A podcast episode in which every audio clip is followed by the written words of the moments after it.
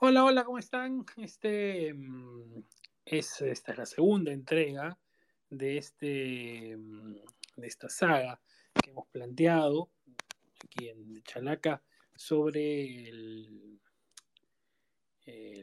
proceso de Ricardo Gareca, su legado, lo que ha dejado el, el escenario de recambio en el comando técnico de la selección. Ayer hicimos un amplio, amplio análisis de, mm, lo sucedido, de todo lo que condujo a la no renovación del contrato del entrenador argentino en la selección peruana después de siete años y pico de proceso exitoso. Y también cuando hicimos ese análisis extenso, exhaustivo, eh, que incidió en un poco también los entretelones de la, de la negociación frustrada y los sentidos y sin sentidos de algunas cosas y lo estratégico o mm, riesgoso que puede ser para la gestión actual de la Federación Peruana de Fútbol haber eh, tomado una decisión de ese tipo. Bueno, también cerramos el espacio y hablamos diciendo eh, con claridad que después de ayer ya tocaba voltear la página y a partir de hoy empezar a pensar en lo que viene. Y lo que viene es lo que este capítulo 2 quiere proponer. ¿Qué perfil debe cumplir, debe seguir el sucesor de, de Ricardo Gareca en la selección peruana de fútbol, en el banquillo de la blanquirroja? ¿Cuáles son las características centrales en las que se debería concentrar un, una evaluación de sucesores, quiénes, también dentro de la baraja de nombres que se menciona con recurrencia, podrían ser los eventuales eh, sucesores de técnico argentino.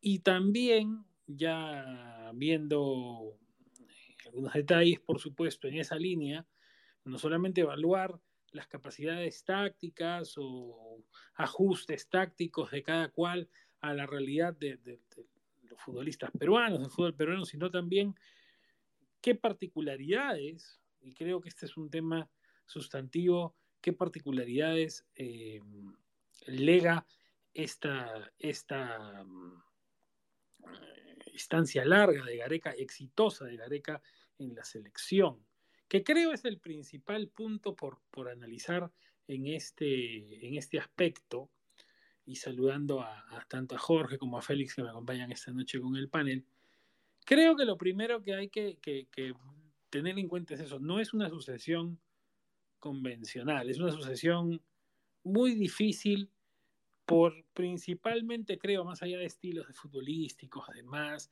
eh, escuelas o filosofías que pueda haber, creo que el impacto de Ricardo Gareca en la sociedad futbolística peruana y en el Perú en general, en este país complicado de los últimos años, que, que encuentra en el fútbol un refugio para sus frustraciones eh, sociales. Eh, el impacto de Ricardo Gareca ha sido tan alto como personaje, como eje mediático, como, como alguien cuyas... Eh, conferencias de prensa eran esperadas en la dimensión de un mensaje a la nación. Creo que ese, esos zapatos van a ser difíciles de llenar por cualquiera, incluso por el entrenador más pintado del planeta. Yo decía la semana pasada cuando se eh, produjo la, la, noticia de la salida de, de, Gareca o de su eh, frustrada renovación, que tú puedes traer al Perú más allá de los estilos, a Guardiola, a Mourinho, a Klopp, y probablemente ninguno tenga la capacidad de, de, llenar eh, ese espacio con, con Gare, digamos, de Gareca, de, eh, en cuanto a su relación con el Perú, porque no es fácil, claro, quizá alguno tenga esa capacidad en el tiempo, pero, eh, digamos, e, e, el problema complejo de la selección peruana es que necesitas cosas para ese cargo que exceden a las capacidades de un entrenador. Porque nosotros hemos tenido ya en el banquillo, en este siglo, por ejemplo, a un técnico de primerísimo nivel para el continente como Paulo Autori, cuyas habilidades personales no eran las adecuadas para estar en un banquillo de un medio o de un medio que está acostumbrado al ampay, al, al, chismecito, al programa humorístico de los fines de semana, y donde eso marca agendas sobre cosas en las que en otras realidades no, no, no, sucede eso. Y hemos tenido autores, y claro, no, y no, no, no, lo pudimos aprovechar.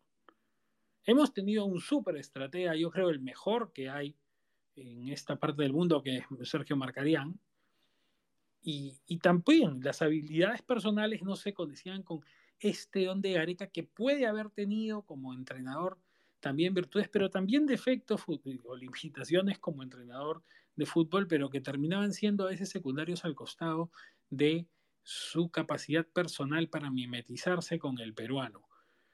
Y eso, me parece, Jorge Félix, es la mochila más pesada que se le deja al sucesor a veces enojosa para quienes preferimos hablar de fútbol y táctica, pero es la realidad que vivimos. ¿Cómo están? ¿Qué tal, Roberto? Félix, un abrazo también para todos los amigos que nos escuchan por de Chalaca, de Vida Spaces. Sí, y, y justo Roberto, bueno, lo vamos a conversar más a detalle, pero hay algo que tú has dicho que es muy importante, que yo creo que más que, que buscar escuelas estos famosos istas, ¿no? Que guardiolistas, que bielcistas, que mouriñistas, no sé. Creo que lo más importante y el perfil que tiene que cumplir el técnico que venga, y que Gareca definitivamente, como bien comentas, y, ayer también lo, han comentado, deja una valla muy alta por lo que ha logrado en estos siete años, tiene que ser un técnico del perfil como el de Gareca, obviamente, y el de Oblitas, ¿no? Yo creo que Oblitas escogió Gareca porque él vio que era un técnico que estaba con, digamos, a la medida, ¿no? y a qué me refiero? A que además de todo el tema que sea estudioso, como tú comentas también, que es, importante, tiene que ser un técnico paternalista. O sea, yo siento que el fútbol peruano, el jugador peruano, es especial, ¿no? Digamos. No, no es lo mismo dirigir a una selección, pues, como Colombia, Paraguay, bueno, pues Paraguay está mal ahora, Uruguay, por ejemplo, Colombia, Uruguay, que jugadores que están en ligas top, que, que tienen un buen material humano, ¿no? Estas selecciones. Pero Perú no, o sea, Perú ¿Qué jugador tiene ahorita en una liga top? Eh, que Tapia. Y Tapia está en un equipo de media tabla y es suplente, ¿no? Entonces, yo creo que, ese es el, punto de partida, ¿no? Yo, yo considero que, además de las cualidades ¿no? que, puede tener un técnico por los estudios que haya tenido y la corriente ideológica, digamos, que, que pueda manifestar o que pueda haber plasmado en su trabajo a lo largo de los años, tiene que ser un técnico que llegue al jugador, tiene que llegar al jugador el término quizás es un poco duro, no sé, que paternalista, pero eso es, ¿no? Yo, yo creo que desde ahí tiene que partir el enfoque de búsqueda del neotécnico, ¿no? Y, y, ese legado que ha dejado Gareca, mantenerlo, ¿no? Y, y, sobre ese punto de partida creo que es, es importante para poder lograr encontrar un técnico que calce con eso, ¿no? Porque si traemos, no sé, pues a un técnico estudioso que pueda haber triunfado en otros países, pero no tiene esa llegada al jugador peruano, yo creo que va a pasar lo que tú has mencionado con Autori, ¿no? Autori era un técnico top, y un técnico que, que al final, yo creo que si se quedaba hasta el final de la eliminatoria, podríamos haber llegado, o por lo menos luchado más, ¿no? Pero desgraciadamente, y no solo el mundo futbolístico, Roberto, y como bien comentas la sociedad, ¿no? El Congreso se metió, hizo su show y, y lo terminó cansando, ¿no? Y bueno, más allá de la anécdota de, del Cóndor Mendoza, yo creo que esas cosas también cansaron al técnico brasileño, se fue, ¿no? Y creo que fue una oportunidad perdida por el fútbol peruano de, que quizás, ¿no? ¿no? Tampoco tenemos una bola de cristal, pero quizás se pudo haber logrado llegar al Mundial, ¿no? Yo creo que ahora, con la base que ha dejado Ricardo Gareca, no estamos partiendo de cero, ¿no? Y eso hay que aprovechar. Pero creo que es muy importante que este técnico que, que vaya a venir llegue al jugador peruano llega el jugador peruano, lo entienda y les, lo logra explotar, ¿no? En el buen sentido de la palabra, obviamente. Lo logra explotar como logró Gareca con, con Cueva y en su momento con Donny Neira en la 1. Yo creo que por ahí, Roberto, es importante tener ese punto de partida porque si no, estamos quizás condenados al fracaso y, y, perder lo logrado con Gareca. Buenas, Roberto, Jorge y por supuesto a todos los que nos escuchan. Eh, a los conectados y a los que nos escucharán más adelante. Eh, me parece muy propio y, correcto que nos hayamos reunido a tocar este tema, eh, que me parece, eh, ver, urgente de resaltar porque hay que admitir que en el Perú nos hemos acostumbrado a prolongar un poco las despedidas. Personalmente no me gustaría que esa fuera la mentalidad con la que la selección va a afrontar sus retos futuros. Es decir, yo en cinco años no quiero estar recordando las buenas y para ese momento viejas épocas de Gareca, eh, mientras veo a una selección nacional que está en los puestos a los que justo gracias a Ricardo Gareca, entre otros factores, solíamos ocupar y supimos escapar de. Eh, yo espero que el siguiente técnico, independiente de quién sea, pueda mantener eh, esta línea positiva.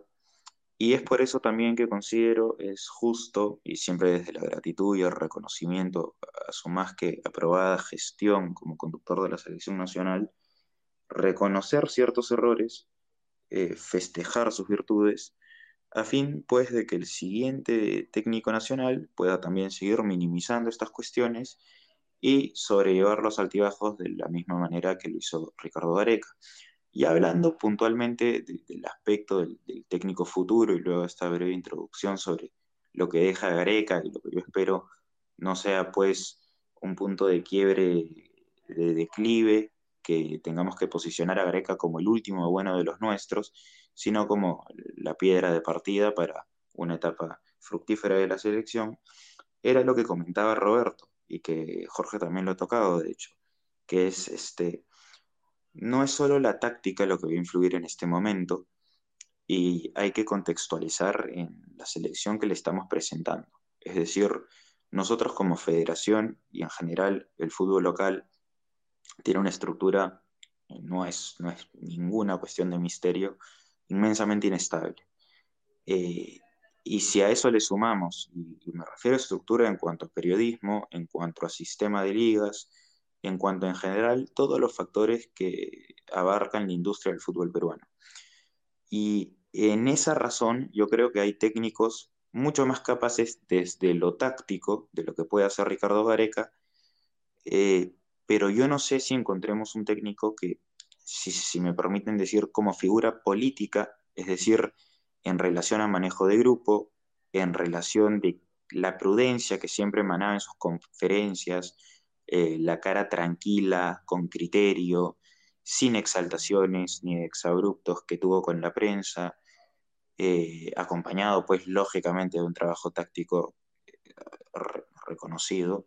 Este, yo no sé si encontremos un técnico que pueda suplir esas características en Ricardo Gareca, que es para mí la mayor y, fundamental y trascendental cuestión que va a ser difícil de, recuperar, que es cómo puede ser el manejo y cómo puede ser la actitud del, grupo. Ya más adelante hablaremos de lo táctico. Eh, tenemos pues ciertas especulaciones en base a lo que podemos este, conocer, tenemos ciertos datos concretos, pero yo me enfocaría más también en este aspecto, y es que hoy más allá del ámbito táctico, hay pues sensaciones de técnicos que se están voceando, eh, que a mí me parece incluso llega al absurdo por el contexto de una selección y una federación tan inestable, que solo ha visto el reflejo del buen ascenso y el presente que otorgó Gareca únicamente en la selección nacional, pero sin embargo no fue un reflejo en la liga local lo que va a ser pues una tarea sobremanera para anteponerse en el siguiente técnico. Ya pasando a los nombres, y acá quería preguntarle también la opinión a, Jorge, a Roberto, este, yo he notado pues cierta tendencia, no es ningún, ningún misterio que Argentina es el país tal vez de los mejores DTs históricos, mientras que Perú ni siquiera considero que es un país futbolero pero sí creo se está sobrevalorando a técnicos que no ameritan el reconocimiento que se les da por cuestión de pasaporte. Y por el otro lado, y únicamente hablando desde el aspecto táctico, más allá de un bajón en su presente, creo que de los técnicos que se ha voceado, para mí, y con diferencia el más capaz, junto tal vez este, incluso a, a San Paoli, es este Reynoso. A mí lo que, y ya vamos a hablar más adelante, lo que no, no me parece que, cala por ningún sentido en la lógica sería el tema BKHS. Pero eso, eso vamos a hablar más adelante y quería preguntarle a Jorge cuáles eran sus opiniones y a Roberto también. Hay eh, al respecto varias, eh, varias lecturas, por supuesto, que, creo que ya en nombres específicos en un ratito vamos a poder entrar y, aterrizar, porque eh, sí creo que hay algo importante que bien lo ha dicho Félix, ¿no? O sea, no, no vamos a encontrar un reemplazo en la medida de Gareca en el sentido de esa mimetización con el país, porque no es solo Gareca, es su comando técnico, tiene muchas cosas que ver. Es un caso particular el de Gareca por, por el tema de, de, la experiencia que había tenido en el Perú con universitario, ¿no? Por tener a un ladero, a, un, a, un, escudero como Bonillo, que además es alguien que se estableció en el Perú, que se casó con una peruana, que digamos que ya tenía otro tipo de, de relación con el país y conocimiento. Es, es, es un poco particular el caso. Claro, San Paoli, digamos que es un eh, técnico hecho en el Perú, puede tener algo de eso. Pero en fin, en un rato volveremos al tema de nombres, porque creo que hay algo que también eh, eh, sí está bien, me parece valioso que yo les haya puesto sobre la mesa, que es el, el tema de los técnicos argentinos. Yo creo que fuera de que Gareca sea argentino, en realidad lo que tenemos ahí es un fenómeno continental. O sea, el técnico argentino hoy está quizás sobrevalorado, lo que sea. Yo creo que más que sobrevalorado, porque en muchos casos sí son técnicos bastante competentes, está sobreexpuesto en Sudamérica porque la industria mediática sudamericana la dominan los argentinos. Lo que nosotros vemos, o lo que la mayoría ve, ya no digo nosotros, porque felizmente hoy día hay muchas posibilidades eh, para ver y seguir del continente, pero lo que el grueso del futbolero eh, sudamericano ve es contenido deportivo producido en Argentina para el resto del continente. Ni siquiera es el contenido producido en Argentina para Argentina, que suele ser bastante mejor que el que se exhibe para el resto del continente. No, a ver, hablando, pues estamos en un espacio que son quitados, nosotros para Argentina somos las provincias. Que se entienda, y no se entienda mal, porque también seguramente nos escucha bastante gente, tanto ahora como luego, del interior de, del país y demás, pero es, es un poco ese concepto, digamos, en ningún tipo de... En Argentina se ve así, digamos, al resto de Sudamérica como apéndices de su universo, su mundo, que es Buenos Aires, luego las ciudades del interior argentino y luego el resto de países que son como apéndices. Entonces, nosotros, este, digamos, eh, eh, somos eso, ¿no? Es, digamos, eh, a veces aquí se, claro, sí, por supuesto, hacia afuera hay una corrección política y demás, pero digamos, desde adentro de cualquier jugador argentino, eh, venirse a dirigir acá es probablemente como irse a dirigir el torneo federal a otra, a otra provincia argentina. Entonces, hay que entender dónde estamos parados. Entonces, hoy en Sudamérica hay un copamiento de técnicos argentinos un copamiento completo. Costas, que llega a Bolivia. Gustavo Alfaro. Néstor Lorenzo. Eduardo Berizo. Guillermo Barros Esqueloto. José Néstor Peckerman. Las excepciones son Alonso que está en Uruguay, porque digamos, los uruguayos sí es un poco más complejo, y eso que querían a Gallardo, ojo, los uruguayos, ¿no? Bueno, Tite, que evidentemente los brasileños no se van a dejar colonizar por los argentinos, aunque ganas a algunos empresarios brasileños no le falta. Y listo. Eh, digamos, eh, eh, no hay que tener muchas ciencias. Argentina, Argentina ha copado el, el mercado sudamericano de entrenadores porque eh, existe una sobreexposición de su, de su fútbol, ni siquiera si de su fútbol, de su, de su producto, ¿no? De, Boca, de River, digamos, este, que, que, que, por supuesto para mí es, es, eh, hasta cruel, ¿no? Porque eh, vemos hoy en Copa Libertadores como claramente los principales equipos argentinos son pasados por encima por los brasileños y encima nosotros que teníamos una integración natural, tenemos una integración natural con Brasil en tantos ámbitos, le hemos cerrado la puerta al mercado brasileño de manera asombrosa en los últimos años, ya no llegan futbolistas de Brasil, es un tema de empresarios netamente este, por supuesto. Y, y, bueno, eh, hoy nuestro, nuestra mirada es hacia Argentina por eso, y encima, bueno, está el, el tema de Gareca, que quizá es un argentino, muy argentino en sus costumbres y lectura del fútbol, pero también que se difiere un poco de la clásica pose, digamos, del entrenador o futbolista argentino por sus, ya sus eh, peculiaridades personales. Entonces, creo que en ese sentido, Jorge Félix, esto es, es un, proceso natural mirar hacia el Río de la Plata. ¿no?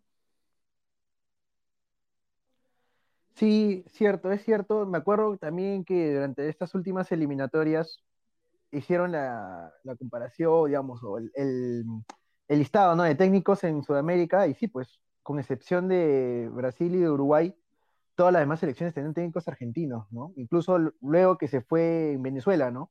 Eh, llegó Peckerman, mejor dicho, ya un argentino más, ¿no? Pero todo, todos los demás, este, bueno, se fue Rueda, ahora llegado Lorenzo también, ¿no? Entonces, Sí, yo creo que e, es cierto que hay técnicos sobrevalorados en Argentina, pero también es cierto de que han sabido muchos de ellos, no, no los sobrevalorados, sino los, en general, los técnicos argentinos han sabido moverse, digamos, en el buen sentido de la palabra también, dentro del continente, ¿no? Se han podido posicionar y, es por eso, pues, que cuando escuchamos de candidatos, casi todos son argentinos, ¿no? O sea, son, son técnicos que se han ganado un nombre algunos casos y en otros sí, lo que decía Félix también, ¿no? Hay muchos que son sobrevalorados y creo que tienen más prensa y empresarios que méritos deportivos propiamente dichos. Y, y, es así, ¿no? Es un fenómeno que, que, sí llama mucho la atención, ¿no? Llama mucho la atención porque hay que resaltar, ni siquiera ni Brasil, ¿no? Brasil me parece que en una época también marcaba las tendencias, pero ahora no, ¿no? Ahora técnicos brasileños no, no suenan tanto, ¿no? Incluso, o sea, como tú dices, ¿no? Brasil imposible que tenga un técnico de otra nacionalidad, pero en otras selecciones no, ni suenan tampoco, ¿no? Y como tú comentabas, hasta Uruguay, que también es medio reacio a contratar técnicos de otros países, ¿no? Este, y bueno, también tuvo un proceso muy largo con el profesor Washington Tavares. Bueno, al final se decantó por un uruguayo, pero sonaba gallardo, ¿no? O sea, tampoco es que fueron a la escuela brasileña. Entonces, eso, eso te está marcando una pauta de que que Argentina a nivel de técnico sí, pues, ¿no? Se está dando un nombre, más allá de que hayan técnicos que sí, pues tienen, como te decía, más prensa y empresarios que, méritos deportivos propiamente dichos, pero, pero sí, ¿no? Y, no me quedan dudas de que en la terna final quizás de los técnicos que vayan a, sonar más para Perú y que los cuales se tenga que elegir a uno, va a ser un argentino mínimo, ¿no? Y, va a ser así, ¿no? Eh, ahora, a ver qué técnico argentino calza con lo que te digo, ¿no? El, término paternalista o, como decía Félix también, ¿no? Que llega el jugador, el manejo de grupo. Yo creo que en el Perú el manejo de grupo pesa mucho más que cualquier aspecto táctico. Y, puede sonar como que arcaico de los, de los 70, de los 60, pero lamentablemente la idiosincrasia de la sociedad peruana es así, ¿no? Y, yo creo que para tomar la decisión, sea Oblita, sea Lozano, sea quien toma la decisión final, digamos, de, decir, él va a ser el técnico y, a él vamos a apuntar, tiene que, tomar en cuenta mucho eso, ¿no? Que ah, más allá de la táctica, que es importante totalmente, el tema del manejo de grupo es básico, es vital, y creo que va a ser la clave de un, esperemos todos, posible éxito para las siguientes este, eliminatorias, ¿no? Sí, así es. Este, a ver, bueno, comenzando técnicos argentinos, ah, va a haber en, cualquier nómina de, al menos ocho selecciones de, Conmebol y con cierta justificación. Eh, a mí y yo resalto en este, trato de, de, atender este punto por una cuestión en que mi miedo es que se deje influenciar la opinión del público en general. Yo también, como parte del público en general, puedo tener una opinión en base a mis convicciones y a, mi propia subjetividad, pero sí me da la sensación que hay una tendencia muy inclinada y como bien indica Roberto, responde a, temas más profundos, a temas de empresarios, a temas de, en un mundo globalizado, marca tendencia a homogeneizarse quien maneja los medios, que claramente para el mercado latinoamericano es Argentina, al igual que para el este, centroamericano, por ejemplo, es México. Este, pero, digamos, para los países Honduras, El Salvador, etc. Pero, digamos, este, sí, sí noto una, una influencia muy grande de ahí, eh, al punto en que si le pregunto a cualquier persona cuál es el mejor equipo sudamericano en los últimos cinco años, eh, cuando es Palmeiras por escandalosa diferencia, me parece, probablemente la respuesta común va a ser el River de Gallardo. Sin menospreciar, por supuesto, al equipazo que es el River de Gallardo. Y en base a eso se han vertido ciertos nombres argentinos. Ya, yo, no sé si aún quieren entrar a los de temas puntuales, me parece ya eh, se han vertido nombres como San Paoli, nombres como Becachese, nombres como Hernán Crespo, y a la par tenemos otro nombre que sí lucida de un técnico nacional, que es este Reynoso. Y bueno, eh, de incapacidad, eh, sin contar a Becachese, que, que, claramente no la tiene, capaz pueden ser todos. Pero lo que sí me parece asombroso es que en esta lista, hasta el 80% de técnicos eh, tengan un perfil conflictivo, como cuando bien dice Jorge, el mayor aspecto a suplir no va a ser la capacidad táctica de Gareca, sino es el manejo de grupo y la figura externa que da. Es decir, mm, estamos en una federación, yo no soy muy fanático de los técnicos estudiosos para la selección porque no disponen del tiempo hay que separar, hay que diferenciar lo que es una apuesta a largo plazo de selección y una apuesta a largo plazo de club. Uno no dispone del tiempo en un proyecto a largo plazo incluso con una cantidad tan reducida de partidos como es en la selección. Y además que dispone de menos contenido. Claro, hay una, hay una mayor gama de jugadores para, para llamar, para convocar a la lista, pero son partidos dobles, o sea, una fecha doble tras otra fecha doble, donde muchas veces el aspecto motivacional causa inmensa mayor repercusión en un equipo que el propio aspecto táctico. Evidentemente esto no contradice que sin aspecto táctico no se logra nada y que por supuesto la principal y, y el mejor arma para utilizar. Pero en base a eso sí me sorprende cómo en la nómina de voceados para la selección nacional eh, que cierta razón puede haber ahí y que además ya en base a ciertos este, inversionistas tal vez se pueda ampliar más y lógicamente va a depender de la continuidad o no continuidad de, Julio César Oblitas al mando de, la dirección. Pero me, sorprende que, le estemos dando tan poca trascendencia al, al tacto del técnico en un contexto donde es en un contexto tan inestable como es el que te ofrece la selección nacional. Eh, no es pues un, mercado europeo donde únicamente se evalúan las exigencias propias del desempeño de los jugadores y poco más. Estamos en un seleccionado que el técnico va a ser golpeado por la prensa, por, por el la farándula y, y además por la mentalidad eh, tan cortoplacista que existe acá, pero a la vez no disponen los técnicos estudiosos de tantos matices para comparar juego, para tratar de plasmar una idea, por lo que yo no me decantaría mucho un técnico de esas cualidades. Pero yo, y esa es, mi, pregunta principal y, y, el debate más allá de cuestiones de nombres, de apellidos específicos, ¿cómo se le puede dar tan poca relevancia a la mayor virtud que ha tenido el técnico que nos supo sacar desde el fondo, que es evidentemente el manejo de grupo y lo que representa a Gareca más allá, enajenado totalmente de sus capacidades tácticas, porque capacidades tácticas, si bien tuvo, no han sido pues nunca la característica más fuerte del grupo humano que formamos en la selección, porque al final es eso, un grupo humano, que como tal responde a, los sentimientos y a los sentidos y a las percepciones de los jugadores y a cómo se sienten en colectivo y a cómo pueden subir su nivel a la mejor versión propia de un jugador en base a la confianza del entrenador, en base al, sentido de pertenencia con sus compañeros. en base a la fortaleza, a la, percepción de un grupo fuerte que se tiene. Y, eso sí me causa este, sorpresa de forma, de forma muy grande. Y es eh, la mayor virtud de Gareca se está ignorando completamente en la lista de voceados a la selección. Y es algo que a mí particularmente cierta incertidumbre me genera.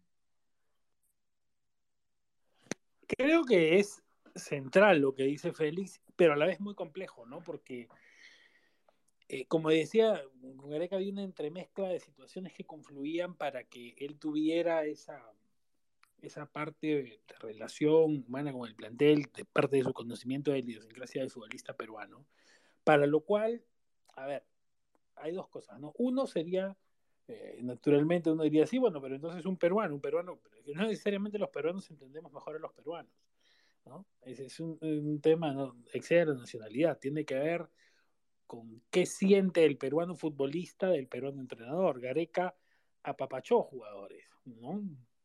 Eh, yo, yo lo dije hace unos días aquí también, pero vale la pena repetirlo, que digamos, yo siento que en el en esa, en ese apapacho, ese padrinazgo de Gareca hacia Cueva, rol paternal, hay una eh, identificación natural del peruano con Cueva, a pesar de todos sus dislates y las críticas que se le dan a Cueva.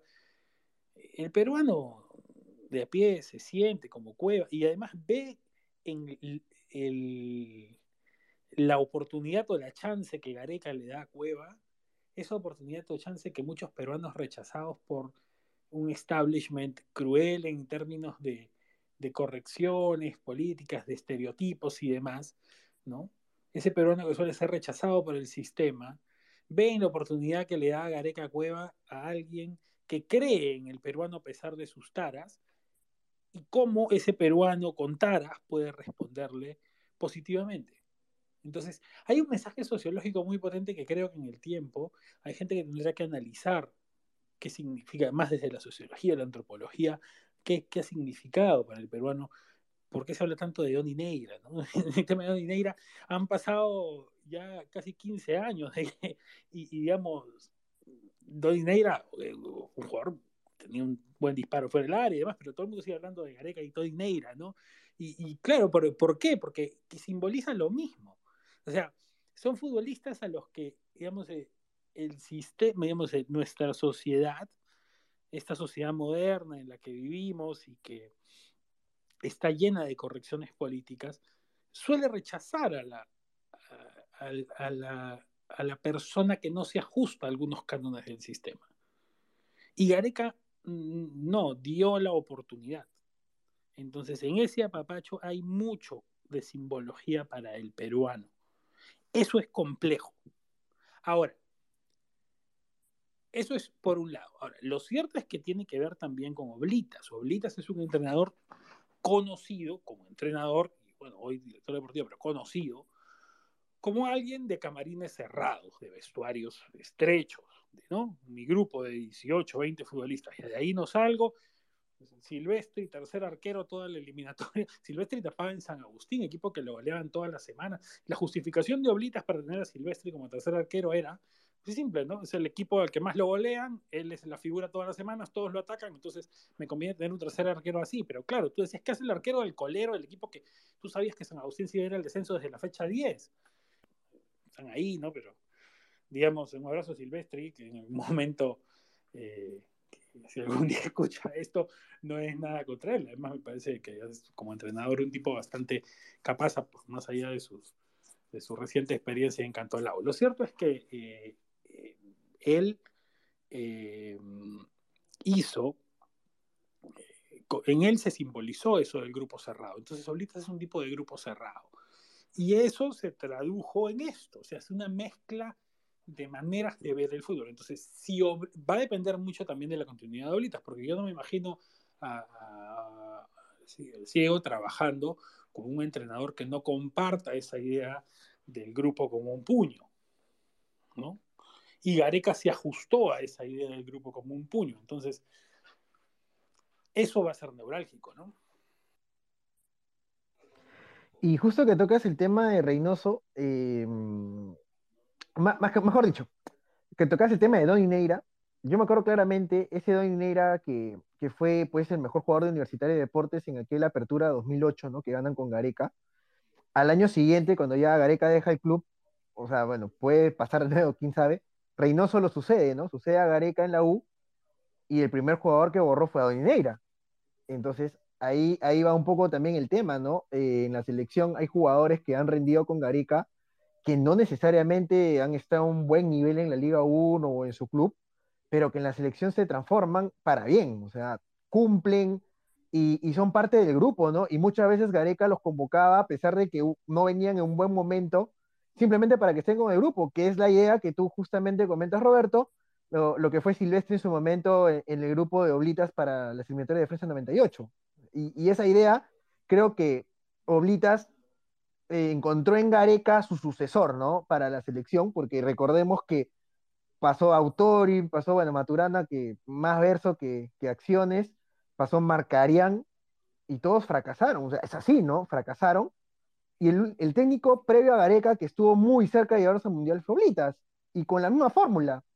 El, el, tema más que, como decía Félix, más que hablar de tácticas, de, de, de estrategias, es un técnico que llega al jugador lo entiende. Jorge. Y el término que tú dijiste, ¿no? Que lo apapacha. Jorge, Jorge, pero al respecto de eso me permito hacer un apunte histórico importante. Mira, tú dices que usamos los oblitas, pero a ver, Tim, y lo, lo escribimos una vez en el chaleco, de Tim, que fue la cuarta opción, ¿no? Que venía de la serie C del Brasileirao, ahí dirigía Tim, ¿no? Porque la idea de, de la comisión de España 82 era traer a Zagalo, Zagalo dijo que no, quisieron traer a Dino Sani, Dino Sani dijo que no, hubo otro, me parece que Berandauciño, que se le, eh, eh, dijo que no, y los dirigentes de viaje en Brasil, a ver qué hacía, alguien les acercó a Tim, Tim dirigía un equipo de la Serie C, bueno, en esa época aquí no se sabía nada, ahí, ahí, listo, ha jugado un mundial, ya, Francia 38, tráiganlo, papa.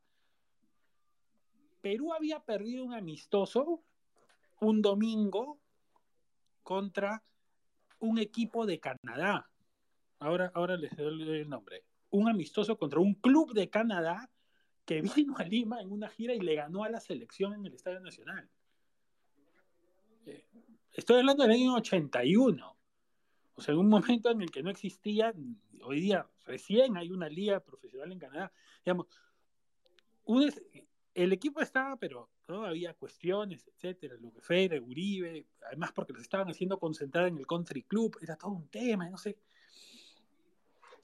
Había problemas, se quejaban los jugadores de que por qué no podían dormir en su casa, que por qué los obligaban a concentrar antes de los partidos, lo que fuera. Llega a Tim, conversa una, una noche, llegando, digamos, él llega un, un viernes, conversa el sábado, la primera orden de Tim los muchachos a sus casas, esos muchachos tienen que descansar, estar con su familia, todos a su casa. Te dice, se acabó la concentración, cada uno fue, etc. El domingo juega Perú con el Español de Barcelona en el Estadio Nacional, un amistoso. Gol de Uribe, que estaba súper cuestionado. Gol de Uribe, uh, Uribe, fantástico, que por supuesto fue punta. Declaran después del partido, la entrevista a Uribe, Tim es un técnico que sí llega al futbolista, ese llega al futbolista. Eso no ha cambiado, eso es igual toda la vida. Bueno, este. Este. Dale. Lo que pasa. A ver, lógicamente todo parte igual de, de la táctica, solo que yo sí, en torneos de, de, de, una cantidad tan limitada de partidos, le doy mucha importancia a que esta táctica no sea condicionada por cómo se siente el jugador. Que hay que entender además que el jugador no responde eh, a, instintos pues como tan, tan laborales en la selección. Uno no va a trabajar a la selección, este, en el buen sentido que se entienda, pero uno no está en, en la selección, eh, al igual que está en su club, como una especie de, de, de, continuidad y donde hay que mostrar la regularidad. Uno va a la selección a representar a su país, sobre todo. Eh, por lo que es muy importante este, separar esta representación y, lo que puede afectar en el desempeño del jugador que en un equipo europeo, en un equipo asiático, que no implique nada y que únicamente se vele por el sustento económico que le aporta a la familia. Lógicamente la táctica va a ser lo más importante de todas maneras. Y acá sí quería hacer una anotación y es, a ver, por ejemplo, a, Reynoso, que lo tomo de ejemplo, se le critica mucho por, por, el, estilo, por el estilo defensivo que, suelen enarbolar sus equipos. Yo como, fanático del fútbol, eh, creo objetivamente que todas las opiniones que tengamos subjetivas y propias tienen que ser coherentes al reglamento. Yo no voy a criticar nunca si un técnico es bueno o malo en base a su estilo de juego, sino en base a qué tan bien aplica y qué tan bien ejecuta su estilo de juego. Pero hay contextos. A lo que voy es que no podemos ser indiferentes en el, en el aspecto más básico, que es que Gareca tiene una idea de juego, Perú tiene una característica de jugadores actualmente y hay una línea que se está siguiendo con cierta regularidad. Sí, se puede trabajar un cambio de estilo, por supuesto. Sí, se puede tratar de cambiar un poco el perfil de los jugadores en cuanto a sus características más representativas, pero un técnico tendría que seguir más o menos esa línea de Gareca.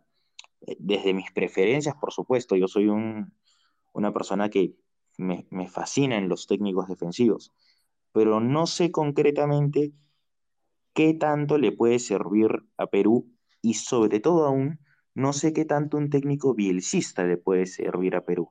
Por supuesto hay técnicos bielcistas muy buenos y hay técnicos bielcistas que tienen como único mérito eh, ese apelativo. Pero este, a mí también me, sorprende, y más allá de todo lo que hemos hablado, eh, que, en la nómina no haya un técnico con cierta similitud al estilo Gareca. O sea, tendría que ser eh, Crespo inyectado 10.000 kilogramos de pragmatismo, de llegada al jugador, de desapegarse, un fundamentalismo que yo entiendo en defensa hizo por seguir la línea de BKHS. Entonces, digamos, no, no tenemos una figura que más allá de, ese aspecto eh, externo y esta imagen que va a dar, y este criterio y esta prudencia, que Gareca siendo argentino nunca encarnó felizmente, porque el argentino es conocido por la efusividad de sus declaraciones y por el protagonismo que sabe abarcar, eh, y en eso Gareca tuvo una nota más que positiva, y es como ya dije, la mayor virtud que tiene. No tenemos un técnico en la nómina inicial de los voceados a la selección que responda a la misma línea de juego de Gareca. También habría que decir que Gareca, su línea de juego depende mucho de su llegada propiamente del jugador, por lo que este, tampoco es que sea una línea de, juego, ya sea estética, ya sea... Tiene ciertas prioridades, me parece que supo potenciar muy bien en base a los jugadores que tenía en el plantel, incluso con inmenso apego a los jugadores con los que inició. Eh, pero también noto en, la lista de en la nómina este, inicial que tenemos, eh, no noto, perdón, un, una especie de sucesor correcto de lo que viene a ser Gareca, por lo que ahora la incertidumbre partiría de si es uno de los candidatos a dirigirla, eh, independiente de cuál sea, que, por supuesto a todos les deseo lo mejor, que, su bien va a ser el bien de todos los futboleros nuestros, ¿qué tan, qué tan grande, cuál va a ser la magnitud del choque de diferentes estilos que va a tener? porque tanto con Reynoso, tanto con BKHS, tanto con Sampaoli, tanto con, con cualquier técnico nombrado, va a haber un choque importante. Y va a haber un choque importante sumado a la gigantesca carga que en las eliminatorias implica tener eh, una dinámica, interacción diferente, que el manejo de grupo de los técnicos nombrados es evidentemente eh, muy diferente, difiere muchísimo de la idea de Gareca. Y, algo que también quería, quería un poco complementar, que no nos pasó como Colombia, ¿no? Bueno, que Colombia no fue de manera inmediata, pero lo está haciendo ahora, ¿no? Que Néstor Lorenzo era el asistente de José Peckerman. Y bueno, ahora que pasó una eliminatoria donde, bueno, tomaron malas decisiones, quizás se apresuraron a sacar a Queiroz, bueno, quién sabe, y lo de Rueda fue malo, para no decir pésimo ahora serán jugados por el asistente que, dejó Peckerman, o sea, que trabajó con Peckerman, ¿no? Y, tratan de seguir esa línea, ¿no? quizás si, si Gareca hubiera dejado alguna escuela o, algo, quizás, o, alguna persona, digamos, para, para que sea pues su sucesor, quizás no estaríamos en estos debates, ¿no? De técnicos como Becachese, Crespo y el propio, el propio Reynoso, ¿no? Que, que yo creo que Reynoso y Gareca tienen personalidades totalmente distintas. Yo no sé si Reynoso, yo no dudo sus capacidades, creo que es el técnico, el mejor técnico peruano de la, de la actualidad, sin ninguna duda. Creo que lo que va a demostrar en México es muy bueno, sacar campeón a Cruz Azul.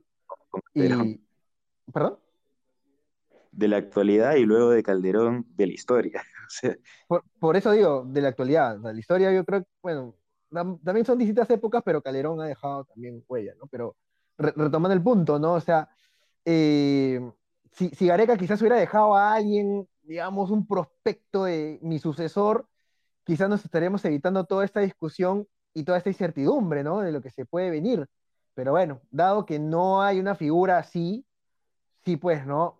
Y llega el campo en que hay que ver, oye, pero ¿quién puede venir, no? Y, y, y yo sí, yo sé que Reynoso, pues, tiene muchos adeptos y también muchos, este, muchos anticuerpos, pero ya centrándonos en lo que es la selección, yo no sé si Reynoso tenga ese manejo de grupo, porque ejemplos muy puntuales, ¿no? Por ejemplo, Yotun dejó Cruz Azul porque Reynoso lo dejó de lado. Entonces yo no sé si, bueno, yo sé que el fútbol da vueltas y, y bueno, de repente, pues, este, si es que es el técnico de selección y Yotun destaca en su equipo, lo vuelve a llamar, ¿no? Pero ya ahí te das, una idea de que no necesariamente la base que ha dejado Gareca, Reynoso la podría respetar, ¿no? Si es que es él el elegido, ¿no? Por ejemplo. Entonces es muy difícil la tarea, de verdad. Yo no la veo nada sencilla de encontrar un técnico que calce. Yo sé que perfectamente no, porque es imposible, pero sí cercano a Gareca, ¿no? Es bien difícil, la verdad que de todos los nombres que están sonando, ninguno se acerca siquiera a Gareca en lo que es manejo de grupo. O sea, recordemos también que Becachese, por ejemplo, tuvo muchos conflictos en la Argentina cuando San Paulo era el técnico. Y, me acuerdo que con Messi, bueno, dice que Messi pues una superestrella y todo, pero tuvo muchos, muchos contratiempos con él. Entonces, el jugador peruano es especial y yo no sé si, si un técnico así, y sobre todo que es joven, sea, llega a tener el respeto que logró Gareca a través de su manejo de grupo, por ejemplo. Entonces, hay que tocar con muchas pinzas el tema y, de verdad que de todos los nombres que están sonando, no hay ninguno así que uno pueda decir, sí, yo creo que él puede acercarse más a lo que hacía Gareca, ¿no? Porque, valgan verdad, esa es la línea que tiene que seguir el nuevo técnico, ¿no? es, es tomar lo, lo, que ha logrado Gareca, tener esa base, sumar a jugadores, obviamente, porque eh, también los tiempos avanzan, cambian y, y, y, hay que renovar quizás algunos, algunos puestos que quizás con Gareca funcionaban y ahora ya no funcionen pero sí hay que mantener esa base, ¿no? Y, ahí va el tema, ¿no? Que encontrar un técnico así es bien complicado, bien complicado. Tomando esto que dice Jorge, perdón un ratito, para, tomándolo como punto de partida, eh, para, poder entrar a la danza de nombres o lo que fuere. Porque lo que dice Jorge, ¿no? eso es una condición imprescindible tomar la base de lo que ha dejado Gareca y poder construir a partir de eso. Esa tendría que ser la premisa sana, no al borrón y cuenta nueva que tanto problema le ha causado al Perú en general, no solo al fútbol peruano. En esa línea, em, digamos, eh, ojo que mucho mezquino trata de negarlo, pero lo cierto es que Gareca construyó sobre la base de sus predecesores. O sea, Gareca tomó lo mejor de Marcarián, de medio campo para atrás, tomó lo mejor de Ahmed, de medio campo para adelante, le sumó a Cueva y armó un equipo. Eso es lo que ha pasado en estos años en la selección peruana. Eh, él construyó sobre la base que encontró, entonces habría que desear algo parecido, ¿no? Eh, que se construya sobre la base del equipo que tenemos. En esa línea, vamos a hacer seguramente ahora un repaso de nombres y, de plano, a ver, o sea, hay eh, nombre, la primera división natural es pensar peruanos, extranjeros. Yo estoy siempre en contra de que se diga Perú puede ser peruano, extranjero, chino, marciano, no importa. El tema es que sea capaz, ¿no? Pero, digamos, si pensamos en la bolsa de los peruanos, evidentemente está el nombre de Reynoso y creería que no hay más que Reynoso como bolsa de peruanos. No veo hoy a ningún técnico peruano con la capacidad de eh, postularse a la selección nacional. Lo lamento porque el entrenador peruano tiene sus ideas, sus cosas. La verdad es que no ha habido grandes surgimientos en los últimos años. Quizá Roberto Mosquera en su momento era el mejor proyectado, pero claramente, eh, digamos, sus idas y vueltas en los últimos tiempos y demás. Bueno, fuera de que es un tipo que está ahí, está en su club y ya, digamos, no, no, no, no tiene hoy una proyección aparente de selección. Todo lo demás, eh, quizá debió tomar la oportunidad de Bolivia en su momento para, para en fin, el punto es que eh, hoy día aparece Reynoso como único entrenador con credenciales aparentes para la selección. Del lado de los extranjeros se ha dicho muchos nombres, aquí vamos a filtrar un poco, ¿no? Hay, cosas absurdas como la de Bielsa, no más allá de que te guste o no Bielsa, Bielsa hay gente que vive enamorada de él, hay gente que te parece que es totalmente eh, sobredimensionada su figura, lo que fuere, como fuere, Bielsa no es una opción viable para la selección peruana porque Bielsa no aceptaría muchas, digamos, de las realidades que vivimos y tampoco, digamos, si hay un, en temas económicos, no, no es una, una opción, ¿no? Eh, hay otros nombres, muchos que se han dicho, eh, lo de Santiago Solari, por ejemplo, que se habló, yo creo que no, tiene mucho sentido, más allá de que pueda ser un técnico en ciernes, pero un técnico alejado no solo de la realidad peruana, sino del fútbol sudamericano en general. ¿no? Solari es un técnico formado en España y, y que ha estado en México, digamos, no, no, creo, sería un poco un despropósito, creo, en traer a una eliminatoria tan dura como esta alguien que no conoce el contexto, ¿no? O sea que tampoco creo que valdría la pena mucho considerarlo. Eh, hay otros nombres que han soltado y soltó lo de Gustavo Quintero, bueno, Dios nos libre, y ahí ya omito comentarios. Este, así que vamos a restringir esto a lo que suena más viable ahora. ¿Por qué? ¿No? Uno nombre es el de, el de San Paoli, que Jorge San Paoli, que siempre va a, ser, va a surgir, porque San Paoli es un técnico formado en el Perú, es un técnico hecho en el lugar, eh, que digamos, eh, comparte un poco con, con Gareca el tema de, ¿no? conocer el fútbol peruano, conocer la base del fútbol peruano, y ya, este, digamos, eh, luego haber hecho una trayectoria, entonces además tenía muchos San Paolitos dirigiendo en el fútbol peruano. Hay muchos de su escuela, ya no son técnicos ni siquiera bielcistas, son San Paolistas, no sé, pues Amel, Decio, y siguen firmas, ¿no? Hay un montón que son de esa vena, ¿no? Eh, así que ya. Eh, y luego los técnicos que siempre surgen en cualquier danza de moda, digamos, tanto eh, Hernán Crespo como Sebastián Becachese son representados, conocidos, públicos, su vínculo con, con Cristian Bragarnik, que es el nuevo eh, Rey Midas del fútbol argentino, que digamos controla eh, casi la mitad del torneo argentino en términos de representación de futbolistas y, entrenadores. Entonces es natural, también está en un proceso de expansión brutal en Sudamérica, es dueño de clubes, tiene un club en España que es el Elche, digamos, eh, en fin, ¿no? hay mucho, incluso clubes en otros países de Sudamérica, entonces es un modelo que va a querer llegar al Perú y, acá no me sorprende nada, tiene un montón de prensa también, entonces es natural que, con todo ese poder mediático, ya en el Perú sabemos lo que es la influencia del poder de los empresarios y los medios de comunicación de más en los últimos 10 años, así que no, eh, no hay mucho que, que abundar, al, respecto, simplemente un modelo similar al de Bragarnik, ¿no? al, modelo uruguayo que hemos tenido en el Perú en los últimos 10 años, así que en verdad eh, que Crespo y Caché se suenen es parte de eso yo creo que suenan con viabilidad, porque es, es un poder muy grande, empresarial muy grande. Entonces, bueno, es legítimo. Yo siempre digo que todos tienen derecho de querer jugar en esta danza. Así que son nombres que están ahí, bueno, han ganado cosas, ¿no? Digamos, una Recopa Sudamericana, uno, otro, la Copa Sudamericana, con un mismo club que además es financiado por Bragardini, que es Defensa y Justicia, en fin está, ¿no? Mm, no habrá quien falte que quiera tener un defensa y justicia en el Perú, ¿no? Acá en candidatos de equipos hay cientos que se regalarían para hacerlo. Eh, entonces, eh, creo que la viabilidad está allí, ¿no? En Reynoso, por un lado, como opción peruana, y los otros tres como opciones eh, argentinas. Y creo que a esos nombres podemos circunscribir el análisis, no sé, Jorge Félix, ¿qué les parece? Y en esa línea empiezo preguntando por el local, por, por Reynoso y sus capacidades. Y allí pongo sobre la mesa algo, ¿no? O sea, lo que se dice a favor es, bueno, ya hubo una sucesión Gareca-Reynoso exitosa en la U. ¿no? Gareca se fue de la U después de haber ganado un torneo de apertura, vino Reynoso y salió campeón nacional. Ah, funciona como reemplazo, claro. Reynoso llegó y limpió la casa, ¿no? Sacó, él armó todo su propio equipo, ¿no? Incluido jefe de equipo de prensa, todo lo que fuere. Reynoso ya sabemos que él llega hasta, hasta, el, hasta el portero, hasta el jardinero, los pone Reynoso. Eso sí, él no trabaja con nadie que no sea de su, de su vena, ¿no? Eh, hay un vínculo por oblitas, ¿no? Reynoso es un, tipo eh, que tiene el aval de oblitas, y es que oblitas está ahí. Eh, son los pros, ¿no? Pero lo cierto es que futbolísticamente, como decía Félix, no hay un vínculo, ¿no? De hecho, una cosa era la U de Gareca y otra cosa distinta fue la U de Reynoso. en caso de Neira, ¿no?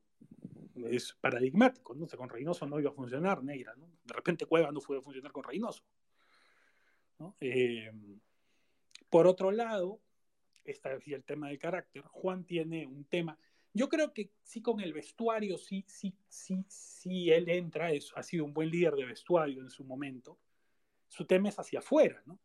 O sea, no, no, ni con el hincha y mucho menos con la prensa, como suele chocar diametralmente. Reynoso tiene muchísimos anticuerpos que en realidad se han ido reduciendo en el tiempo porque venían heredados de su paso pues polémico de, de Alianza Universitaria en el año 93, ¿no? Hay mucho periodista que nunca se pudo quitar la camiseta en el análisis y le puso la cruz a Reynoso por hacer eso, ¿no? Y, digamos que fue considerado una tradición, ¿no? Ese paso de siendo un sobreviviente de la tragedia de Ventanilla, irse al equipo del rival en el peor momento de su club. Eh, entonces, digamos, quizá en el tiempo ya hay generaciones jóvenes que no tienen eso como un recuerdo vívido, entonces ya no lo sienten igual y bueno, ya no haya tanto anticuerpo Reynoso como si lo había en un momento. Pero Reynoso la pasó muy mal como jugador de la selección por ese tema, ¿no? Fue muy criticado como capitán de la selección. Entonces, de ahí venía un poco también su encontrón con la prensa. Quizá este tiempo de México le haya un poco dorado la piel al respecto, pero ahí están los pros y los contras de Juan, muchachos. Bueno, eh, dos breves apuntes, inmensamente breves, es que yo claramente no voy a definir un técnico en base a su nacionalidad. Sí, sin embargo, este, voy, a, voy a destacar y voy a ponerle importante atención al tema de su, si su nacionalidad, por la propia mentalidad peruana en base a los medios argentinos, sobrevalora o infravalora tanto nuestros como de, tanto a propios como ajenos. Ese es un punto. Eh, y en el otro es que para determinar si Reynoso es una buena opción, vamos a hacer un poco similar a la candidatura política en el país, y es que partimos sobre una base de, de que las opciones son tan diferentes a Gareca que yo no creo que el técnico que venga va a seguir su línea. O sea, me parece ya una tristeza predestinada a ocurrir el técnico que venga, y espero le vaya muy bien en, su nuevo esquema, va a generar propiamente un nuevo esquema. Reynoso por ahí no, pero los otros fundamentalistas de, de, lo suyo no creo que vayan a seguir una cuestión estructural como la que hizo Greca. Por lo que en base a eso yo sí me decantaría en, en buena medida por lo que puede, por ejemplo, proponer Juan Reynoso que como digo, una de las mayores virtudes de Gareca era el manejo de grupo, de hecho, la mejor característica y muy sobre su, capacidad táctica fue su, exposición y su dinámica con sus jugadores, este, este ámbito de fortalecer al grupo. En base a eso, si Reynoso adapta un poco, con, con, quien critique la estética del ratoneo o, con quien critique eh, el estilo de ultra defensivo en base a cuestiones de vistosidad o, absurdidades como se tiene tan interiorizado el peruano, no hay que prestarle un segundo de atención. Lo que sí se le debe prestar atención es si este cambio de estilo este, puede afectar a la línea regular y constante que viene siguiendo el país. Igual creo que eh, con opciones tan diferentes como Agareca, como serían este, Vicachese o Crespo, eh, esperemos que si ocurre una, lógicamente sea Crespo, este, Reynoso me daría cierta, este, mayor, un parecido mayor a Gareca. O sea, a mí no me parece este, que Reynoso sea eh, tan menospreciado como lo es. Justo, como decía Jorge, luego de Calderón, y acá vengo yo a decir, bueno, luego Calderón es el mejor DT pero en la historia y uno de los poquísimos DTs que tiene galardones en el exterior, más allá de que su actualidad con, Cruz Azul, se, se, o sea, su, su salida de Cruz Azul no haya sido en las mejores condiciones, fue un, un técnico que fue lo de 36 años, lo sacó campeón, ha tenido ciertos este, éxitos acá, pero sobre todo en la dinámica propia de juego tiene un sistema bien trabajado.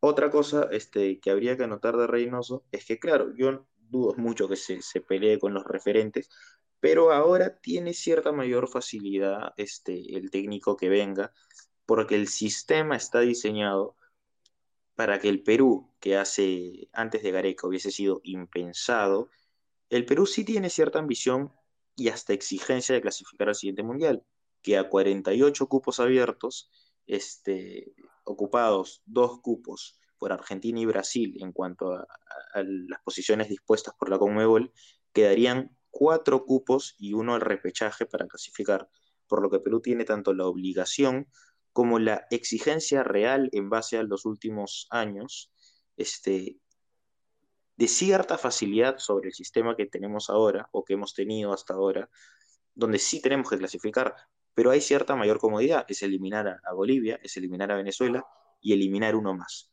Entonces, para, si digo, bueno, si me presentan un técnico parecido a Greca, ya sea en, manejo de grupo o, o en capacidad táctica, yo me inclinaría más por ese, lógicamente. Si me presentan una lista que en sus dos disyuntivas, en la dicotomía extrema que es este eh, Crespo BKHS y Reynoso, mayor similitud con Gareca yo le encuentro a, Juan Reynoso, más allá de que conozca el ámbito del fútbol local y demás.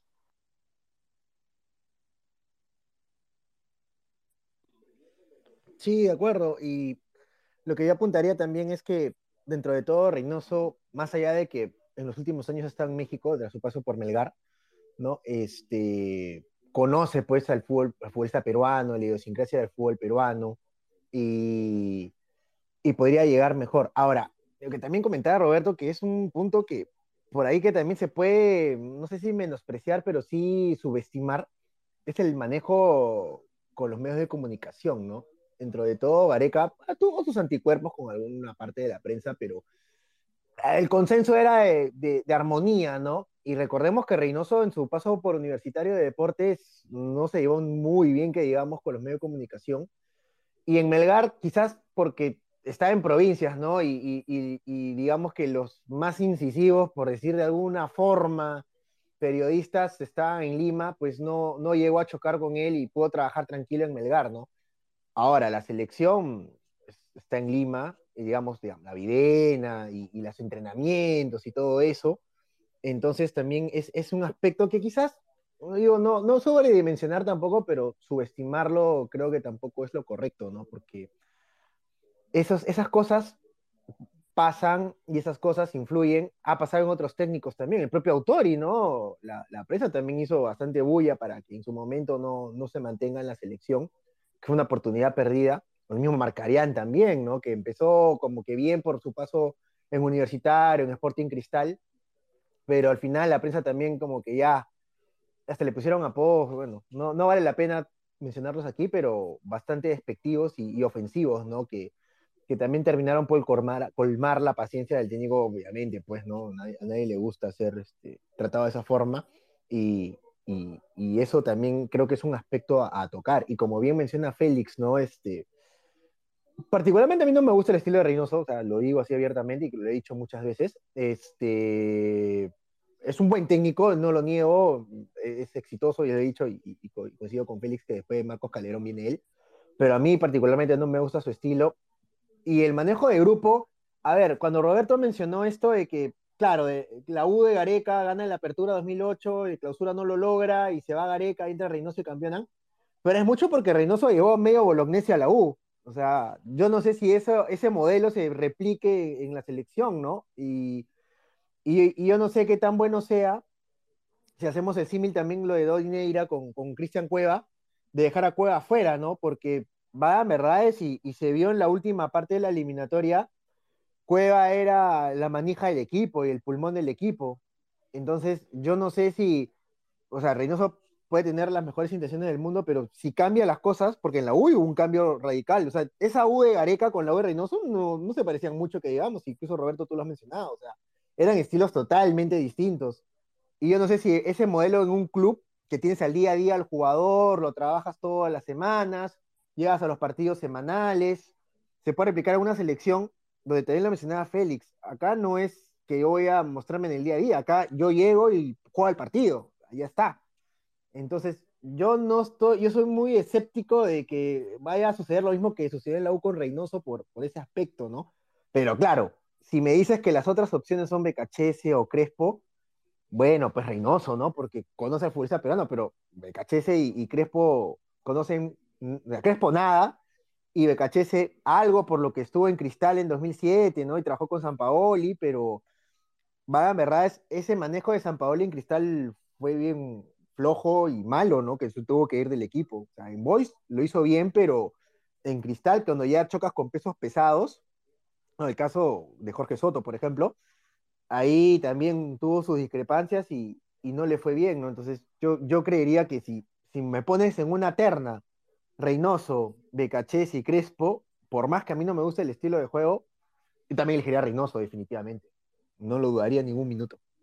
Ahora, eh, en la mm, ya viendo el caso de los, de los técnicos eh, argentinos que están ahí en posibilidades, es curioso, ¿no? Porque San Paoli tendría que ser naturalmente el candidato más fuerte de los entre ellos, por lo mismo, ¿no? Conoce el medio, ha sido formado aquí, digamos, eh, como entrenador, eh, pros, contras, eh, está aquí, salió de aquí, le ha ido, bueno, como le fue, ¿no? Un, mérito incuestionable en Chile, bueno, después los problemas en Argentina por todos conocidos, se quemó, ¿no? San Pablo se quemó claramente por un poco también un tanto de angurria, ¿no? Porque, digamos, eh, quizá le convenía cerrar el ciclo con Chile, ¿no?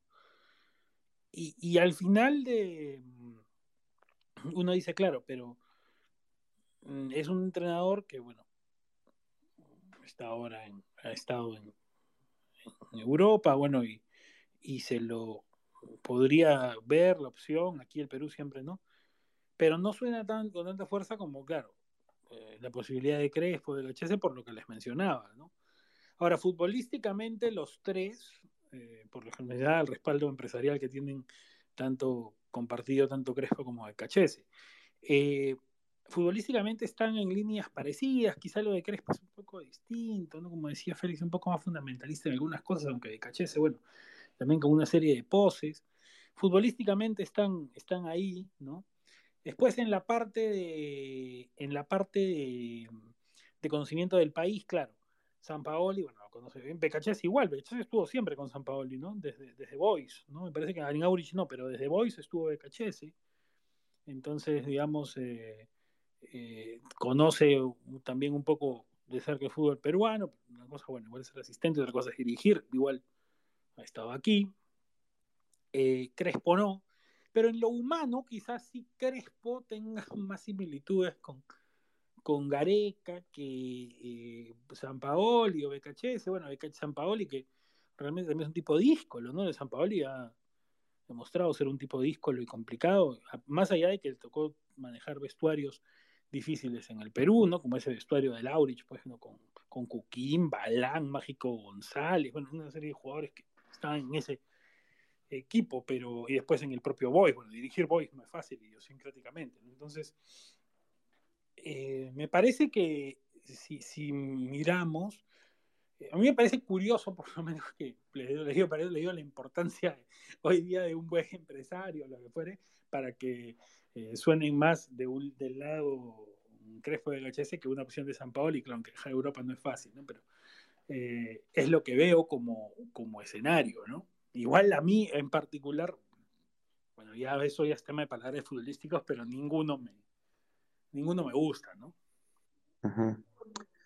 Roberto, acá permíteme hacer una, ser un tanto incisivo en una opinión, y es que, y como bien mencionábamos al inicio, eh, las implicancias de un mundo globalizado hace que quien maneja los medios homogeneiza el pensamiento, es decir, marca las tendencias. Entonces, yo con el reconocimiento a la trayectoria y a la impresionante gama de técnicos argentinos, sí siento que por una cuestión, como bien mencionas, de un empresario, de ciertos inversionistas que posan eh, sus ojos sobre el mercado peruano, hay una sobrevaloración a, estas tendencias bielcistas.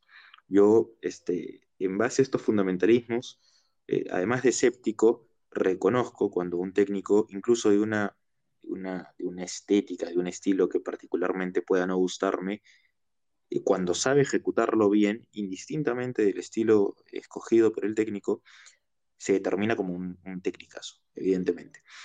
Pero en base a esto yo no entiendo realmente de dónde parte la emoción por Sebastián Becachese, que es un técnico que uno analiza realmente su trayectoria y, la condiciona bastante en nota desaprobatoria. Es uno de los peores técnicos de la historia de la U de Chile. Es un técnico que si bien conoce mucho este, eh, el fútbol sudamericano por su paso como asistente técnico de San Paoli, eh, cuando fue a cualquier proyecto de un equipo grande, en Independiente fracasó, eh, en Racing tuvo una buena Copa Internacional, más allá de su separación final e inevitable con la academia. Es un tipo que es inmensamente considerado como un indisciplinado, ha dejado eh, clara muestra de su perfil conflictivo y mencionando en, en un contexto como el nuestro, donde vivimos en una federación que el día a día es de una inestabilidad absoluta, y donde en un, eh, a veces los matices de técnicos estudiosos no funcionan mucho porque no tienes la disposición de tiempo, incluso los proyectos de largo plazo, como es una eliminatoria, eh, te encuentras en cada fecha doble donde a veces hasta el manejo con los jugadores y la motivación repercuten más que, que la propia táctica. Un BKHS que eh, es un buen técnico para potenciar jugadores, es un buen técnico para para plasmar cierto estilo cuando dispone del material, como es un club sin presión y con la billetera propia del tan aclamado Bragarnik como es Defensa y Justicia, pese a que tiene un partido de ocho ganados este año. Bueno, hoy le ganó Independiente, eh, dos partidos de nueve ganados, este, este, se está alejando del descenso. Becachese no tiene ninguna credencial para ser un DT del nivel que estamos hablando, más allá de estar completamente enajenado de esta característica inmensa que le adjudicamos a, Gareca, más allá de la táctica, que es que Gareca tuvo la virtud, y no muchos la tienen, y de hecho no creo que ni los mejores técnicos de la élite mundial la tienen, de ser, de tener un manejo de grupo y ser una figura política, política en el, en el sentido de ser la representación de la selección de cara a la prensa, de cara a la industria, de cara al mercado, de, tanto criterio y de tanta prudencia, perdón por el extremismo del nacionalista, pero los argentinos bielcistas suelen este, ser un tanto efusivos en cuanto a su manejo con la prensa. A ver, siendo incisivo, Becachés es claramente una persona que no responde a ese sentido de criterio de prudencia como, como ok, lo puede ser Crespo, que además tiene mayor conocimiento de, la cotidianidad del vestuario al haber sido jugador de fútbol. Entonces, claro, si vamos a decantarnos por un técnico extranjero, este, la nómina no me, no, me, no me ilusiona mucho, pero tendría que ser eh, San Paoli o Crespo, porque yo de verdad me parece una locura que se plantee siquiera un técnico como Becachese, que repito, es muy, es muy este, valioso el segundo lugar que, logró con, Defensa y Justicia. Eh, yo de hecho veo mucho la Liga Argentina, por ejemplo, hay que opinar sobre la base de lo que conocemos. Yo no he estado muy expuesto al Sao Paulo de Crespo, solo en el Copa Libertadores, sin embargo sí lo vi dirigir en defensa. Y creo que tiene mayor similitud eh, con Gareca o que puede tener ciertas tendencias al pragmatismo que de ninguna manera ofrecería Becachese y ese es mi mayor miedo. ¿Cuál va a ser la magnitud de un cambio de estilo y sobre todo de una dinámica con sus seleccionados? Además que la mentalidad peruana, permítanme eh, empezar tal vez a hacer unas asunciones más propias, no, no se lleva muy bien el jugador peruano con técnicos jóvenes. Y esto se ve siempre. Entonces, este, este, este perfil adoptivo, paternal que tuvo Gareca con sus seleccionados, responde más a técnicos de edad que a un técnico realmente joven, que tiene exabruptos en las conferencias, que tiene una exigencia desmedida. Yo realmente creo que todos los, los factores que hablamos cuando hablamos de BKHS terminarían siendo contraproducentes para el desempeño de los jugadores, teniendo en cuenta el contexto de que, claro, no estoy diciendo que BKHS sea un técnico malo, de hecho un técnico malo evidentemente no es, pero es un técnico que a las pretensiones de la selección nacional y al contexto de la federación, de su inestabilidad, de la mentalidad del jugador local, de la línea de manejo de grupo que deja Gareca, me parece una apuesta bastante negativa, realmente. Entonces, claro, si vamos a fijarnos en técnicos extranjeros, yo diría, bueno, en base a la nómina que me presentan, ok, San Paoli, Crespo, y luego, con diferencia, eh, bueno, destacada, de Cachese.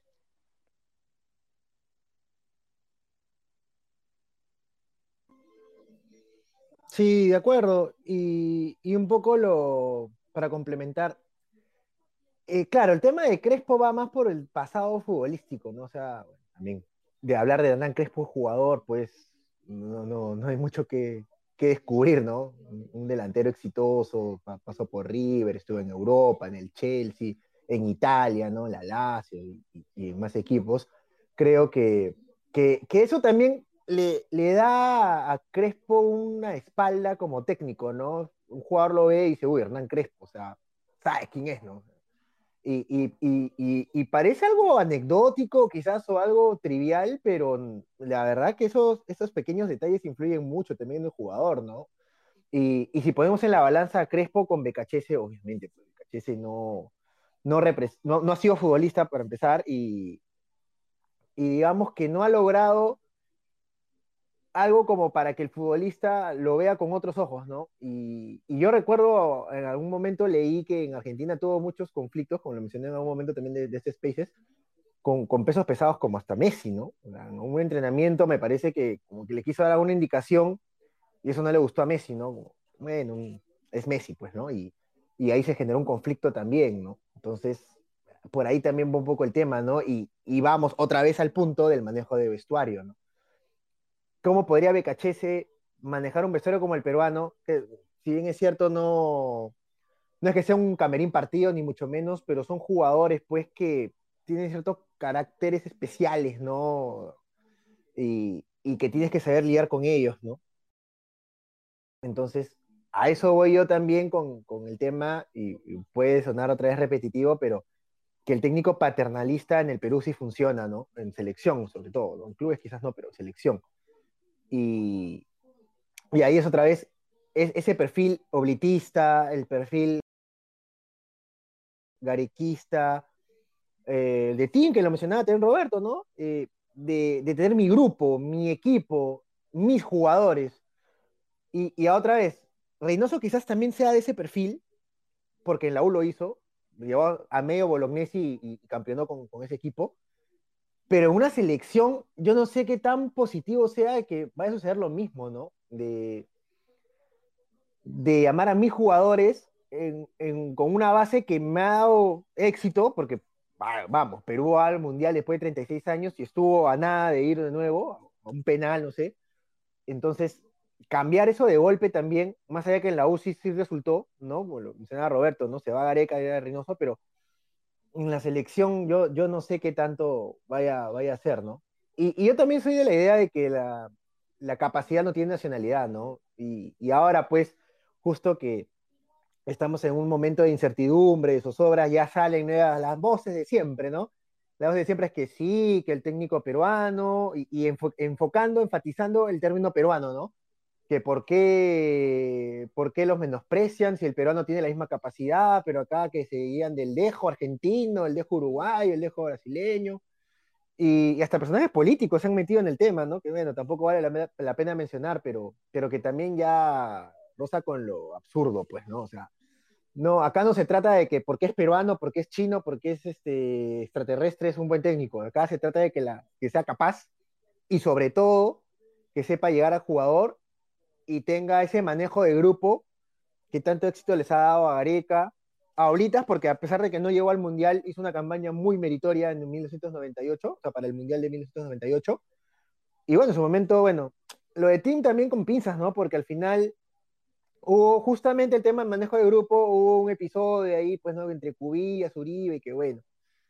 Yo, no lo viví, pues bueno, no, no había nacido todavía, pero he leído mucho sobre el caso de que por ahí que se partió el grupo por ese, por ese aspecto, ¿no? Bueno, ahí no, no, tendría que alguien que estuvo en el momento, en la época, o que esté más metido en el tema, lo, lo pueda este, ratificar o, o, desmentir, pero hubo algo de eso, ¿no? Entonces, queda más también esta idea del que el manejo de grupo tiene el mismo, pues, el mismo peso, hasta un poco más, que el tema táctico, ¿no? Y, y yo sí creo que, a ver, ya, si no es Reynoso, quitemos a Reynoso, y nos quedan Becachese o Crespo, yo me decantaría por Crespo, más por lo que comentaba Félix y que también creo que los galones que ha logrado como jugador también algo te dicen, ¿no? Entonces, podría ganarse respeto por ahí.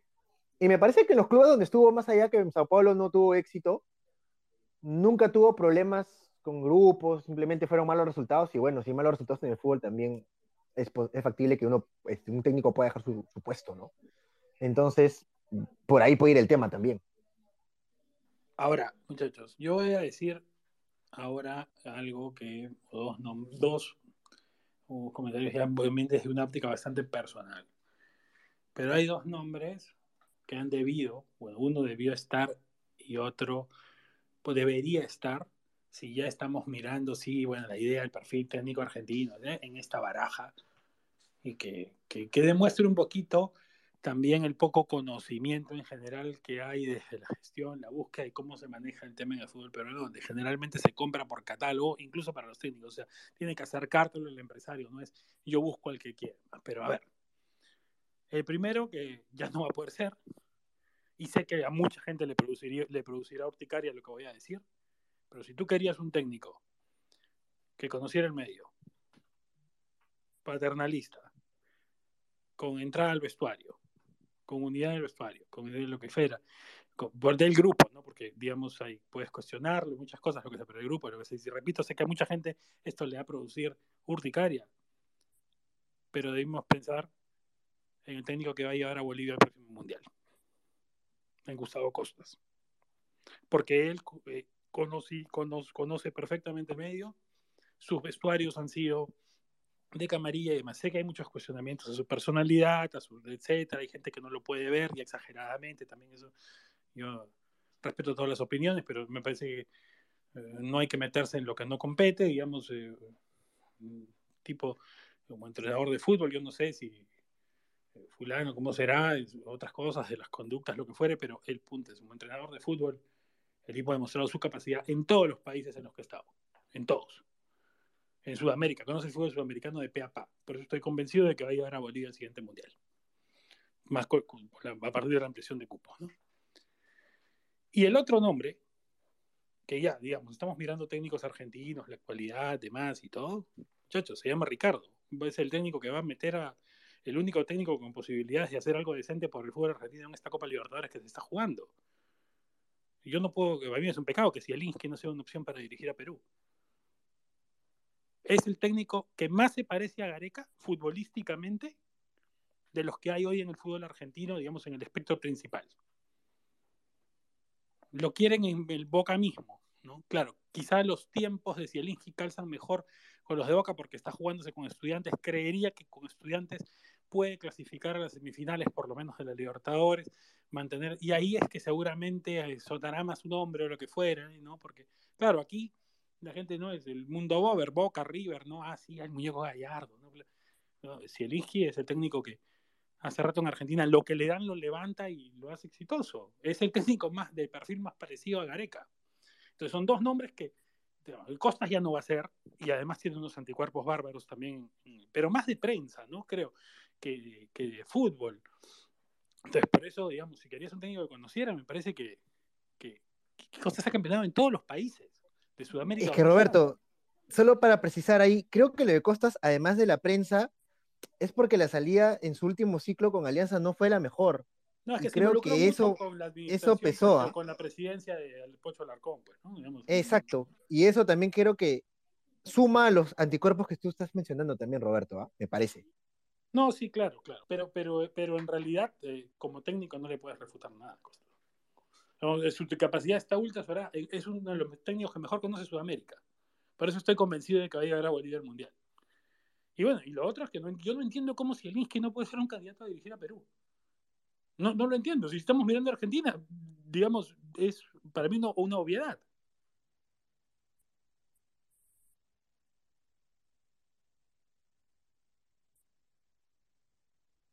Sí, totalmente. Y eh, eh, bueno, yo sí no le tengo tanta fe a Costas como tú con, Bolivia, porque, o sea, más allá de las capacidades de Costas, yo creo que Bolivia está peor que el Perú. ya lo ha demostrado en las últimas eliminatorias. No es que haya sacado un jugador más. Eh, Costas no dirigió en Bolivia, no, sé qué tanto pueda conocer la, la, realidad boliviana. Este, pero sí, o sea, podría por ahí aprovechar, ¿no? El tema de la altura, pero yo, yo la verdad que no veo a Bolivia de repente me equivoco y el fútbol me, da una cachetada y, Bolivia al menos como tú dices, pero yo creería que, como dice Félix, a uno de los países a los que hay que apuntar a eliminar para esta, para esta eliminatoria es Bolivia, ¿no? Definitivamente. Es más, yo le tengo más fe a Peckerman con Venezuela que a Costas con Bolivia, pero bueno, es, es un tema de percepción. Eh, y, y, sobre Zielinski, sí, y yo creo que ahí es un, eh, puede sonar paradójico, ¿no, Roberto? Pero es que es un técnico que no tiene tanta prensa, ¿no? Y, sorprende, ¿no? Porque, no digamos... Tiene empresario. Eso. Entonces, un técnico argentino que no tenga prensa empresario es, es raro, ¿no? Y, y, es más meritorio, obviamente, pero creo que por ahí va el punto de, de, lo que tú comentas de que no ha sido ni siquiera ni siquiera alguien lo ha soltado así por decir, Gareca, ¿no? Gareca, ¿quién ha hablado ayer por Gareca? Claro. El abogado, Mario Cupelli, no tiene representante. Y eso, eso Su hijo, ¿no? Dice que es. o sea, es que deberíamos buscar, ¿querés buscar a alguien parecido a Gareca? Pues es Zielinski. O sea, no hay mucha, yo no es, es, el tema de, no, digamos, para mí, de no conocer y entender. Pero yo creo que es un entrenador con, que, que, claro, no tiene experiencia de selección, digamos, no ha tomado el tema, pero si buscas algo así, bueno. Gareca tampoco la tenía, Roberto, ¿ah? En Perú fue su primera experiencia. Claro, Gareca, claro, conocía el Perú, pero no es su primera experiencia de selección. ¿no? Yo me acuerdo, yo me acuerdo, eh, nunca me voy a olvidar, ¿no? Cuando, cuando le, pregunté eh, cuando, cuando, cuando recién llegó Gareca a la selección peruana, estaba en Buenos Aires tomándome un café con dos periodistas argentinos, me dijeron, bueno, sí, Gareca, no, sí, el Tigre Gareca, nosotros lo queremos mucho, el Tigre Gareca, pero es el Tigre Gareca, ¿no? Es un buen tipo, ¿no?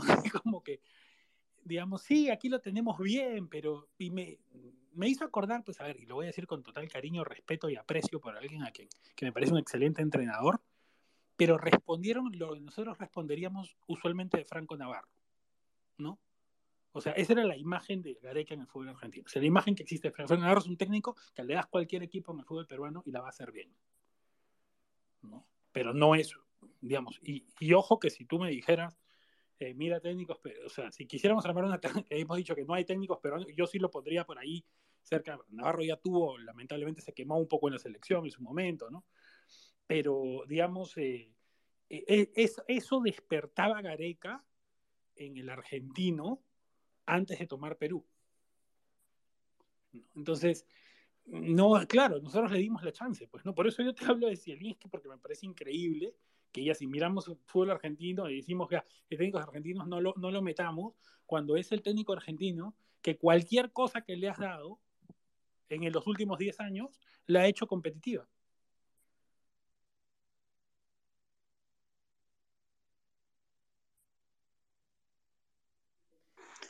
Al respecto de, Zielinski, yo siendo bastante apasionado con la táctica defensiva, más allá de la irregularidad que puede presentar en el torneo local, es un técnico de momentos, es un técnico de partidos importantes y creo que tiene pues este un, perfil que en selección, en un torneo de, de cantidad de partidos limitados, de oportunidades reducidas, este, podría ser interesante, sobre todo por la cercanía y la similitud que tiene con Gareca, porque yo, yo repito, eh, la mayor apuesta tiene que ser no cambiar el esquema establecido, o sea, a mí no me parece que se tenga que poner la primera piedra en la que se dirigiera el futuro de la selección, sino continuar este, minimizando los, los, los defectos de Gareca, es decir, seguir la línea positiva de resultados y sobrellevar uno que otro altibajo que se presente.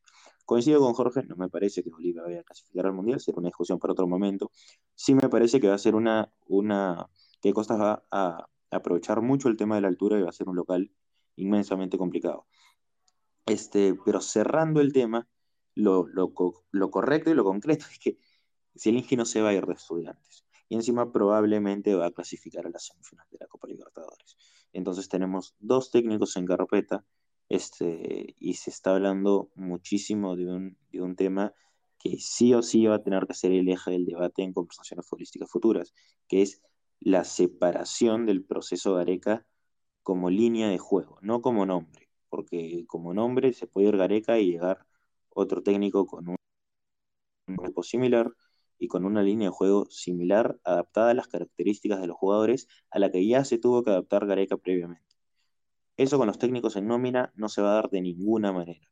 Por ahí con Reynoso un poco, por ahí, pero de ninguna manera con, con los fundamentalistas de lo propio y de lo suyo. Y como digo, que estos fundamentalistas me parecen más técnicos de clubes que propiamente de selección, más aún cuando le sumamos el, el pésimo manejo de grupo que tienen algunos de los mencionados. Vamos a ver cómo se termina decantando esta situación. Nosotros hemos hecho acá un repaso exhaustivo de perfiles, de nombres, con opiniones que también son personales. En algunos casos hemos tratado de separar un poco esa visión porque, a ver, no todos nos tienen que gustar el mismo fútbol. Hay gente que es muy eh, fan de Bielsa en general. Yo a ver, pero yo, yo, yo puedo no ser fan de Bielsa, pero no voy a negar que lo que hizo con Chile fue cuasi milagroso, fue ah, un parangón de lo que hizo Gareca con el Perú. Y, y, ojo, creo que esa sensación hacia Bielsa en Chile como la que tenemos los peruanos por Gareca. Y San Paoli, si, digamos, claro, compartía la línea futbolística de Bielsa, pero en términos de personalidad, que es el punto con el que abrimos este espacio, la personalidad de Gareca, lo que le daba, dista, ¿no? De Bielsa, igual, San Paoli. Entonces, eh, no, no, le, no, le, suscitaba a los chilenos esa, esas emociones que Gareca les podía suscitar, pero creo que les dio mejores resultados futbolísticos incluso, sin duda. ¿no? Entonces, eh, nosotros tendríamos sí que aspirar, yo no digo a eso, o sea, no, no, no, a, no esos nombres, porque, repito, no comparto yo la filosofía, pero sí tendríamos que poder hacer, eh, creo, Jorge Félix, esa una transición similar en ese, en ese sentido. O sea, digamos, ya, ok, no va a venir alguien a sucederte que eh, emocione o, o, despierte esas eh, eh, cuestiones en los peruanos que se quieren tatuar la firma de, Gareca y demás guachafadas, ¿no? El imitador, el cuevita, no sé qué, bueno, lo que sea, todas esas cosas no van a, a pasar eh, con un técnico que con el técnico que venga, pero de repente puede ser un entrenador que compartiendo ciertas líneas futbolísticas, como era San Paolo y Bielsa, pueda eh, tener incluso mejores resultados. A eso es lo que hay que aspirar, a ese tipo de continuidad. No podemos continuar a las personas, podemos continuar el fútbol. Entonces, creería, repito, no estoy hablando de Bielsa y de San Paoli, porque Gareca no tiene nada que ver con ellos. Eh, pero sí deberíamos aspirar a, allí sí, un poco a la línea eh, continua de Chile, ¿no? O sea, lo que hizo Chile en su momento. Por supuesto, hablando de selección, ¿no? Porque Chile realmente, pues, como fútbol tiene, organizativo, organizativamente hablando y todo, tiene los mismos problemas que el Perú. Tiene un fútbol de menores desastroso, eh, malos resultados en los torneos continentales, eh, una serie, claro, solamente no, es tan caótico como el Perú porque, porque es un país más pequeño, pero, pero en general eh, sus problemas son bien parecidos a los peruanos. ¿no? Está lejos Chile de un proceso formativo como el que tiene en Colombia o Ecuador. Entonces, Chile comparte varios de los problemas del Perú. Y eso hay que, eh, me, parece, me parece apuntalarlo en esta, este que debería ser el objetivo, ¿no? Ya para ir cerrando este interesante espacio.